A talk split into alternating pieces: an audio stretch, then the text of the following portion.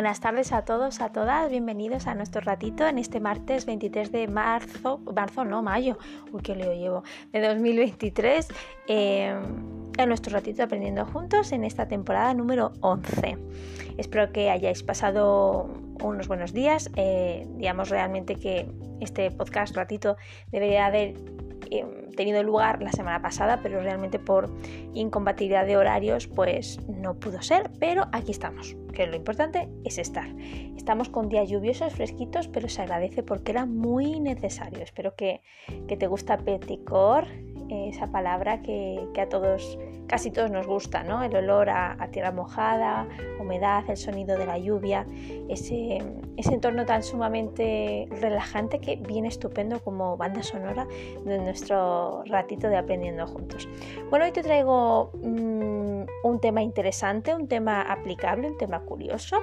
No te traigo cuento, porque hoy vamos a tener, eso sí, enigma de Sherlock Holmes y después algunas citas, algunas cosillas que creo que nos van a venir muy bien como introducción. Así que yo te animo a que te pongas ya en modo en modo aquí presente, ¿no? Atención plena y que poco a poco podamos bajar las revoluciones y volver a nuestro momento de autocuidado, de nuestro momento solo, exclusivo para nosotros y nosotras, que nos sientan tan bien. Así que antes de, de empezar ya sabemos que tenemos nuestro ratito de mini relajación, respiración, pero no te muevas, vuelvo enseguida.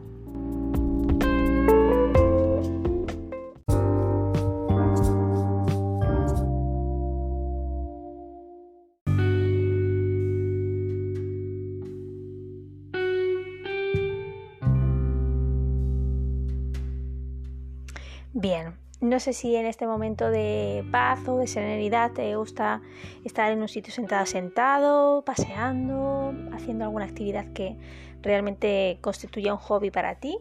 Da igual el lugar, es más bien el momento. ¿De acuerdo? El momento de pararte y decir esto es para mí y lo voy a disfrutar y son unos minutitos merecidos por y para mí, que no son egoístas, simplemente creo y, realmente no simplemente, pero bueno, por decirlo de una manera, son tremendamente saludables.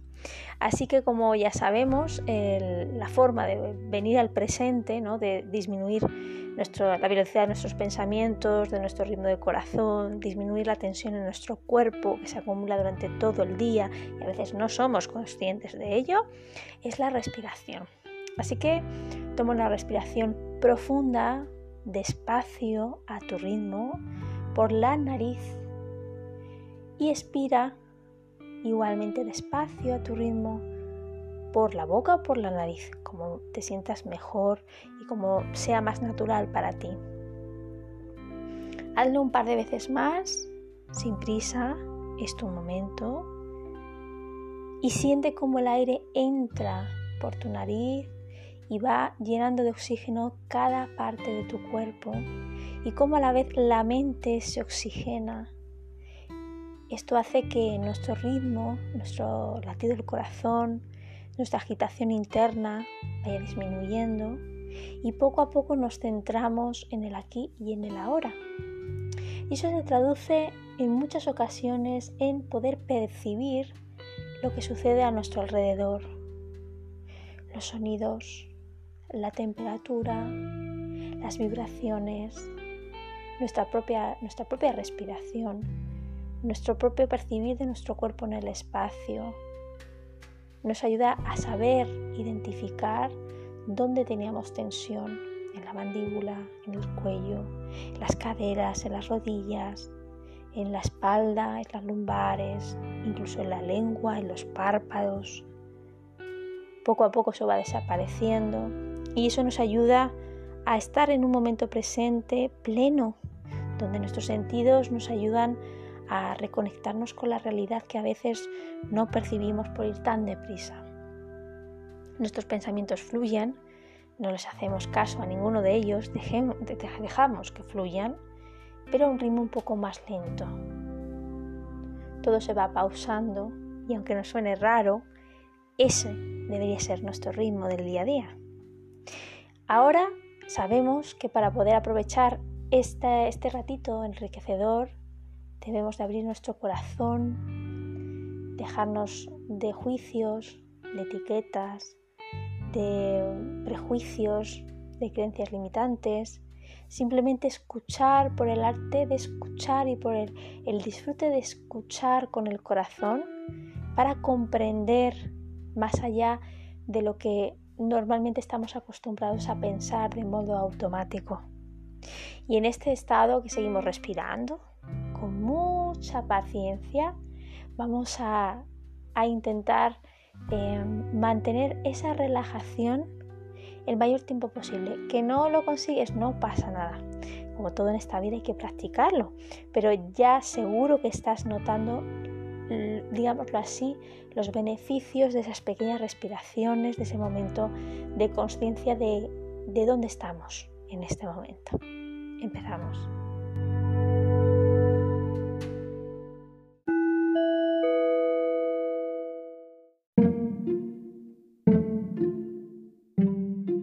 Vamos con el enigma de Sherlock Holmes en el libro Resuelve sus mejores enigmas de Alma, la editorial Alma.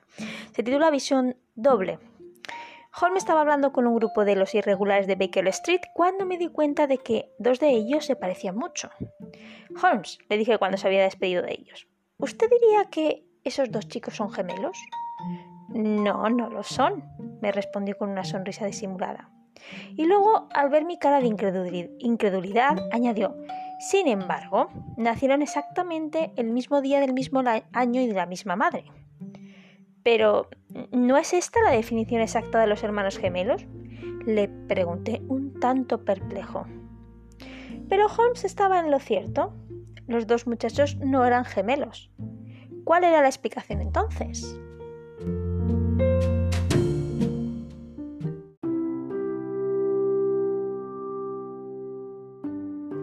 Bueno, pues nos sumergimos ya en el tema en sí. Antes de empezar y como introducción a ello, me gustaría compartir con vosotros y vosotras eh, un par de cosas, aspectos, citas, reflexiones. Una de ellas del doctor Mario Alonso Puig en su libro 365 ideas para una vida plena de la editorial Espasa. Un libro muy recomendable, ¿eh? Eh, un libro de reflexiones de temas muy importantes, la verdad. Em, digamos que la, que la reflexión que voy a compartir con vosotros ahora eh, habla sobre la empatía, pero es verdad que el tema que vamos a, tratar tiene que ver con la empatía, pero no es propiamente la empatía. Para ello, te invito a que puedas buscar nuestra lista de Aprendiendo Juntos en las otras eh, temporadas anteriores, porque hay un tema, digamos un ratito, un podcast dedicado exclusivamente a empatía. Es difícil no tratar empatía en otros temas, porque claro, estamos tratando temas de psicología, de habilidades sociales, de comunicación, educación, inteligencia emocional y claro, la empatía es algo fundamental, ¿no? Pero es verdad que ya te adelanto que no vamos a hablar de empatía como tal, sí un tema relacionado. Y dice así la frase, si desarrollas la empatía, empezarás a darte cuenta de la confusión, el miedo y la soledad en el que se ven envueltas la mayoría de las personas. Interesante una reflexión muy importante que deberíamos hacer todos y que tal vez pues cambiaría nuestra, nuestra visión de las cosas o por lo menos nuestra reacción a las cosas. Y por otro lado, os voy a volver a compartir, porque ya lo he mencionado en algún podcast anterior, un diccionario muy especial, que a mí personalmente me encanta releer, perdón, leer y releer. Se llama Diccionario de Personas Especiales, un libro para regalar y regalarte, de Manu Velasco, ilustrado por Muscupapi en su segunda edición de la editorial Mensajero, creo que lo he dicho bien.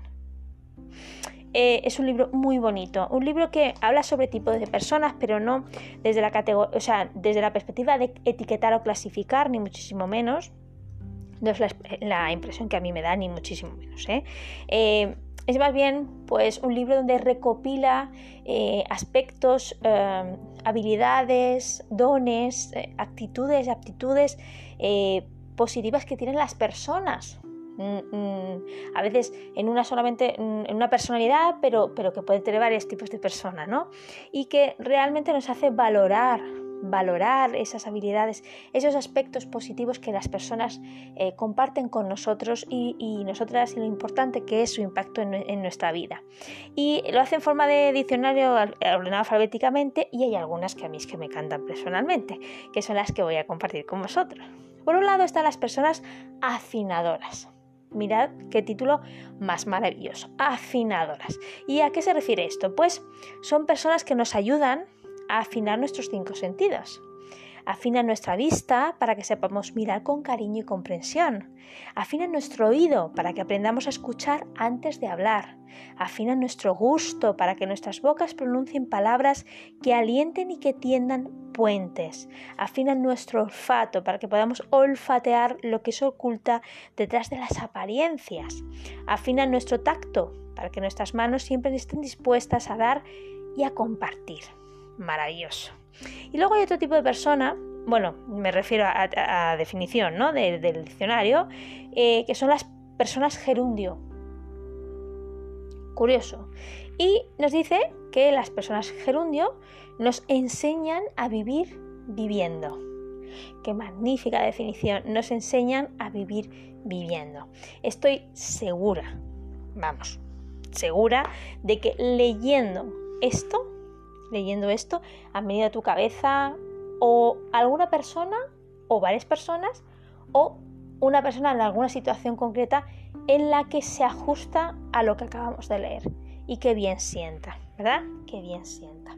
Bueno, pues vamos de lleno, vamos de lleno a lo que es nuestro tema de hoy, que vamos a lo que es la web eh, en concreto a un artículo que se titula La metáfora de las cajas japonesas y Mitsubu, oh, perdón, y Mitsubako. Un poco complicado, pero bueno. Y Mitsubako. Y dice, bueno, es eh, del Instituto Mensalus de 2017 en junio. ¿Vale? Y dice, un rompecabezas en forma de caja que nos explica algunas claves sobre nuestra psique. El concepto de estas cajas rompecabezas se originó a principios del siglo XIX en la región de Anoke, Japón, donde se regalaban como recuerdo a la gente que visitaba las termas de la zona. Su creador fue Ryugoro, creo que lo he dicho bien, o Ryugoro Okawa. Se trata de un tipo de caja que solo puede abrirse a través de una serie de movimientos muy precisos. Algunas cajas únicamente requieren deslizar pocas piezas hasta el lugar correcto.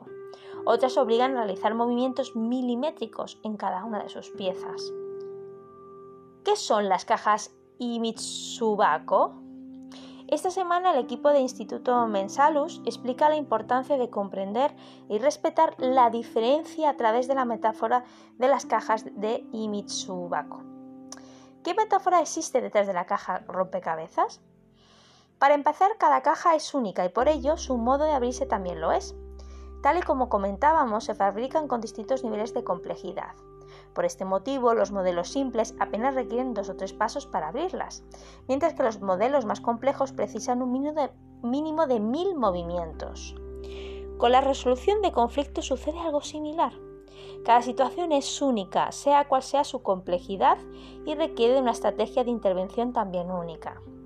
A diario lidiamos en situaciones o con situaciones que comparten procesos similares. Cuando existe un aprendizaje y una rutina, los asuntos que atendemos y resolvemos son como las cajitas simples. Aún así, cada momento, cada escenario es exclusivo. Asimismo, a lo largo de la vida también nos encontramos con cajas complejas, que precisan de tiempo y de atención. La solución requiere movimientos más elaborados y, por supuesto, muchas pruebas fallidas. Tanto en, el caso de las cajas simples como de las complejas, el ensayo horror es el que señala la pieza que debemos deslizar. Las soluciones fluyen con la práctica y toman forma gracias al aprendizaje y a la paciencia. ¿La metáfora de las cajas también es aplicable a las personas? Por supuesto. Cada persona posee unas herramientas únicas o recursos que le permiten conectar con el mundo, relacionarse con él mismo y los demás, hacer frente a las adversidades, etc. Este conjunto de habilidades queda reflejado en su sistema de pensamientos y emociones. Cada uno de nosotros en cada situación pensará, sentirá y actuará de un modo distinto. Se comportará como una caja rompecabezas irrepetible. ¿Qué nos dice esta diferencia individual? Comprender que cada persona es una caja y opera como tal nos eh, perdón, como tal, nos ayuda a entender que no existe una única realidad y un único modo de ver la vida, al mismo tiempo que nos recuerda la importancia de empatizar con la caja ajena. A veces resulta difícil adaptarse al modo de operar del otro. Cierto, y no solo por la diferencia en los puntos de vista, también por la diferencia en los ritmos vitales. Por ejemplo, lo que para uno es un momento de reflexión o espera, para otro puede ser una pérdida de tiempo. Siguiendo con el ejemplo de los ritmos vitales, en el trabajo de equipo el, respeto por la caja ajena es un tema muy importante a tratar. La metáfora de las cajas y Mitsubako es un modo muy gráfico de explicar que la estrategia de intervención no dependerá únicamente del objetivo, también lo hará de las personas que participan en él y de las sinergias que se creen a la hora de trabajar. Esto también es extrapolable a otros sistemas, por ejemplo el contexto familiar o el de la pareja. La diferencia de ritmos al, resolver cuestiones de la vida diaria puede convertirse en un serio problema. Cuando esto sucede, preservar un estilo comunicativo asertivo es uno de los principales retos. En ese sentido, ¿qué aspectos pueden ayudar a la hora de respetar el ritmo ajeno? En primer lugar, evitar imponer nuestro ritmo como la única estructura válida.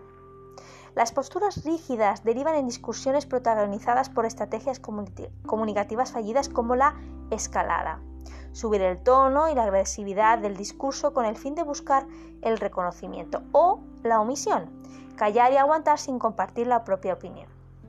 Comprender que la otra persona opera desde su propio modo de interpretar la realidad nos descubre un mundo, nuevos puntos de vista o de mira, y complementa nuestra visión, ya sea a través de reforzar o restar poder a nuestros constructos. Aquellas palabras que dan forma a nuestro discurso y explican nuestros valores, eso es un constructo.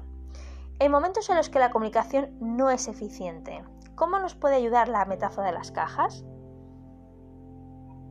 Si no comprendemos la caja, difícilmente podremos abrirla o resolver el rompecabezas. Esta comprensión pasa por el reconocimiento de la necesidad del otro, la exposición de la propia necesidad y el análisis de la situación desde ambos puntos de vista. Recordar la metáfora de las cajas y Mitsubako es una forma de hacer explícita la diferencia que caracteriza a cada ser humano que, a su vez, define su esencia, es decir, su modo de pensar, sentir y actuar. Aceptar la diferencia nos convierte en personas más flexibles y eficientes ante la resolución de conflictos. Además, dicha aceptación nos facilita la conexión con los demás y nos ayuda a disfrutar del atractivo que despierta la exclusividad de cada caja.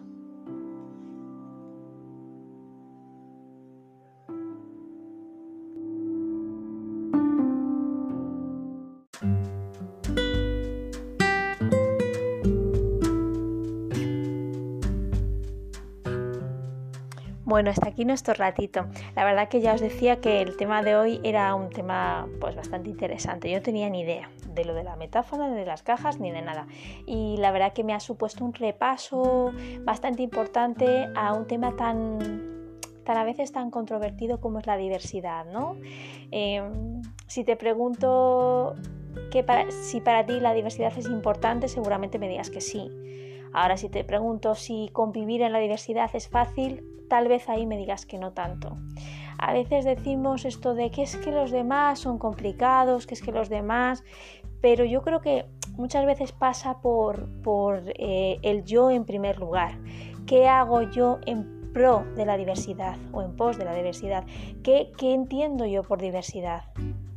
¿Cómo me siento yo en la diversidad?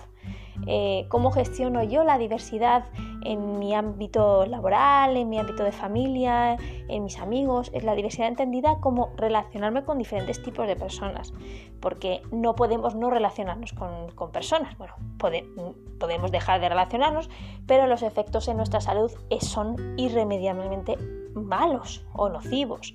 Entonces estamos un poco abocados a esa relación aún sabiendo que, no es fácil. Pero a veces no es fácil no solamente por los demás, que también hay situaciones en las que los demás nos lo ponen difícil, sino también por nosotros y nosotras. Entonces yo creo que, este tema nos debería de un poco de, de situar en cómo es mi caja, ¿Cómo soy yo como caja? ¿Soy de mecanismo simple? ¿Soy de mecanismo complejo? ¿Cuánto conozco mi caja? Y luego mm, utilizar ese mismo mecanismo para los demás. Cada uno es una caja y cada uno tiene su mecanismo. Pues dediquemos tiempo a conocer a los demás, a no quedarnos con la primera apariencia, ¿no? a, intentar comunicarnos de una manera que realmente sea un tiempo en el que nos podamos conocer, y, bueno, no, descartar automáticamente eh, a ciertas personas, más bien descartar ciertos comportamientos, eso sí, eh, de modo asertivo, pero realmente, mm, como decía el doctor eh, Mario Alonso Puig, mm, si nos ponemos las gafas de la empatía, nos damos cuenta de que hay mucha gente o mismamente nosotros, aunque no nos demos cuenta de forma consciente, si nos ponemos a reflexionar, eh, pues que demos miedo, confusión, estamos abrumados. Y ese sentimiento de, pues mira, esta persona puede estar así, eh, despierta a nosotros un mecanismo diferente a mm, rechazar, a evadir, a criticar. Es, es un, digamos así, es el, no sé, el cemento y el cimiento para poder hacer puentes de comunicación, que es lo importante que deberíamos de intentar hacer. Puentes de comunicación. A veces no son fáciles. a veces no son fáciles, requieren tiempo, a veces queremos, eh, pues eso, resultados ya, mm, estamos acostumbrados a la inmediatez, em, lo focalizamos en los demás, no tenemos tiempo para, o no sabemos encontrar el momento para reflexionar sobre qué estamos haciendo nosotros, eh, porque nosotros somos parte de ese, problema o de esa situación, no somos, eh, digamos, agentes ajenos, sino formamos parte de eso eh, y tenemos, por lo tanto, cierta responsabilidad. Mm, cómo nos gestionamos y cómo nos sentimos y qué pensamos sobre nuestro comportamiento, sobre nuestras creencias, sobre nuestra conducta ante una situación que nos es molesta o a la hora de relacionarnos con los demás. Entonces creo que este tema es un tema a modo gráfico, digámoslo así, con, de cajas, ¿no? Pues, pues un tema que da mucho de sí para profundizar, para coger un momentito y profundizar en nuestra caja y en plantearnos ver el mundo, pues eso, metafóricamente como cajas, ¿no? Eh, cajas con su propio mecanismo. Así que hasta aquí este tema. Muchísimas gracias por estar, por compartir, por ese compromiso que yo sé que tenéis con, escuchar los temas, con devolver un feedback tan positivo, tan constructivo, darme ideas. Muchísimas gracias, os lo agradezco de corazón y seguimos creciendo. Así que compartirlo sin problema. Yo estoy encantada de que esto siga creciendo y que sea un, un proyecto tan nuestro de cada uno de vosotros y vosotras que estáis aquí escuchando en este ratito. Así que muchísimas gracias, un abrazo enorme y nos vemos, bueno, nos escuchamos más bien la próxima semana. Gracias, buenas tardes.